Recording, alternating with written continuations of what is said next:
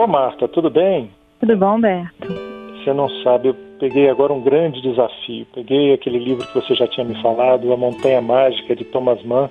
Caramba, um livrão, né? É um livro grande, maravilhoso. Mas, mas é grande, né? é um dos meus romances preferidos. Sabe o que eu tô lendo agora? Ah. É maior ainda, Em Busca do Tempo Perdido. São sete volumes. É uma verdadeira Nossa. subir uma montanha, assim, é uma missão. Pois mas é. é maravilhoso também, vale a pena.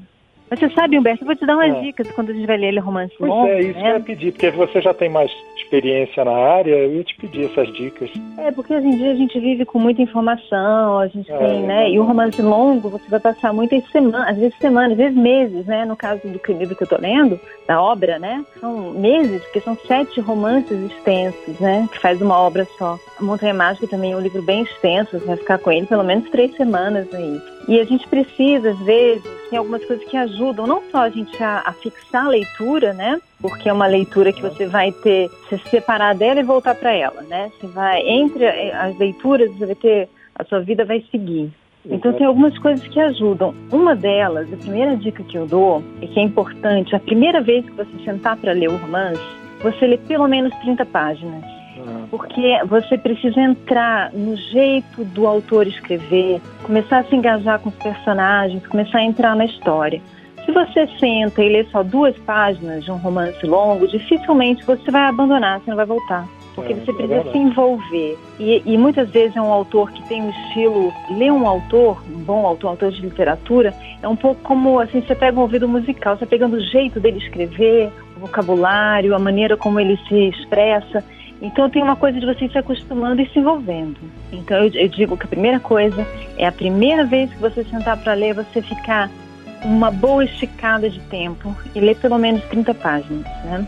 É para dar tempo entrar mesmo, né? É, é porque a gente está tão acostumado a ler coisas curtas, né? Que falar em 30 páginas já parece uma coisa distante, longa Não, porque demais. é uma esticada mais longa, né? Uhum. E assim, às vezes o romance ele vai te seduzindo. Quando você gosta do romance, ele vai te seduzindo. Você tem que dar tempo para ele te seduzir. Então, quando você lê um pouquinho mais extenso, sua concentração vai aumentando. Aliás, esse é um dos benefícios de ler, né? Que você aumenta muito a sua concentração, a sua imaginação. Então, você vai entrando naquela, vamos dizer, naquela realidade virtual que vem pela palavra. Você vai se concentrando e vai mergulhando e aí você vai seguir, né? É diferente, por exemplo, de uma, uma literatura mais de entretenimento, que já é feita para pegar você mais rápido, mas que também não é. tem a mesma profundidade, né? Em termos é de complexidade dos personagens, de, de, reflexão. Então, assim, é uma leitura mais fácil. A leitura de, de literatura ela é mais densa. Então, essa é a primeira dica. A outra dica é que, às vezes, quando é um romance muito extenso, né? Guerra e Paz,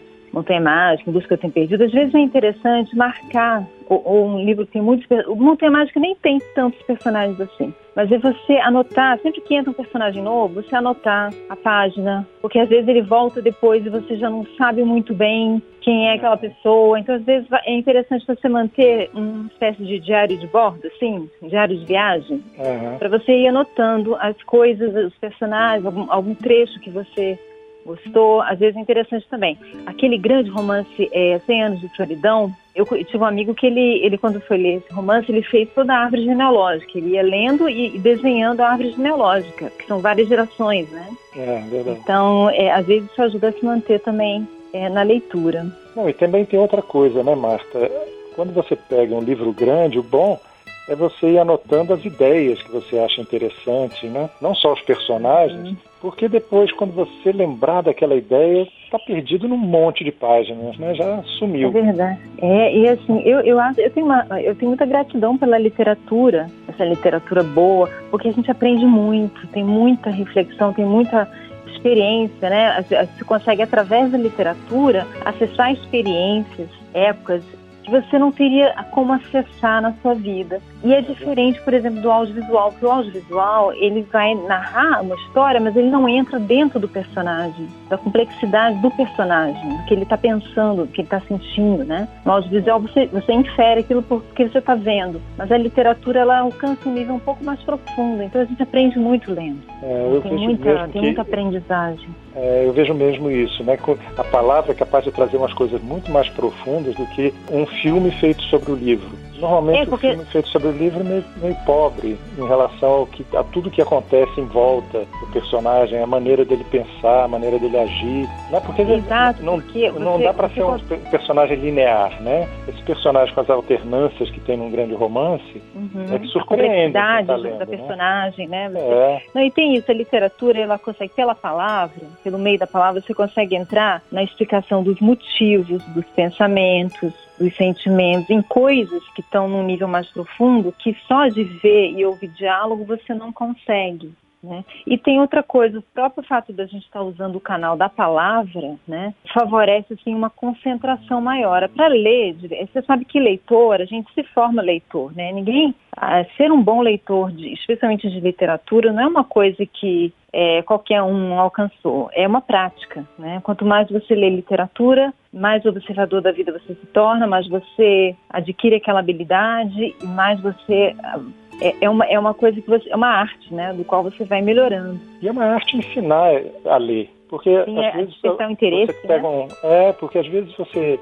É, eu, eu lembro, eu tinha uns 10 anos. A professora passou Iracema para a gente ler. Ai. Poxa, Iracema para a gente não tinha o menor contato com a gente sabe? Sim, tinha é, outros é livros. É, tinham outros livros que podiam chamar. Então, às vezes, você perde um leitor porque você dá um livro muito fora do, da vida dele Sim. e ele simplesmente não consegue, acha que é, é uma coisa não, chata, não pesada. Ou, não encanta. Ou então um livro que está fora da maturidade, né? Quando uma pessoa vezes lê é, é, com 12 anos de idade vai ler Machado de Assis, então não vai saborear, não vai entender aquilo, né? É, com certeza. Eu acho também que o professor que desperta o interesse do aluno de ler é o professor que gosta de ler. Porque a é. gente só desperta paixão no outro daquilo que a gente também tem, né? Que a gente sente, né? entusiasmo é uma coisa muito contaminante, né? Muito contagiante. Então, eu acho que, que realmente é, é e, e, outra coisa, é, ler no início tem que ser um prazer e não uma obrigação. Eu comecei pois. a gostar da literatura por conta de uma professora que sentava a turma e lia livros. E era o recreio, assim, era um momento de lazer, não era obrigação. Pois é. Não, é, aí é outra história, né? É aí você sente que faz parte da tua vida, não é uma coisa separada que é te dado quase como um castigo, né?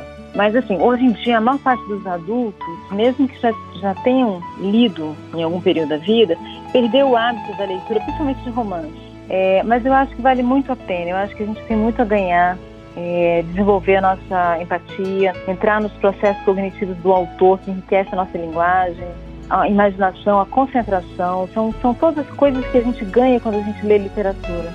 É verdade. Ô Marta, chegou meu andar aqui, então a gente fala mais hein, sobre literatura ah, da próxima esse vez. assunto é maravilhoso. Então é. tá, Humberto, Tchau. um abraço. Tchau.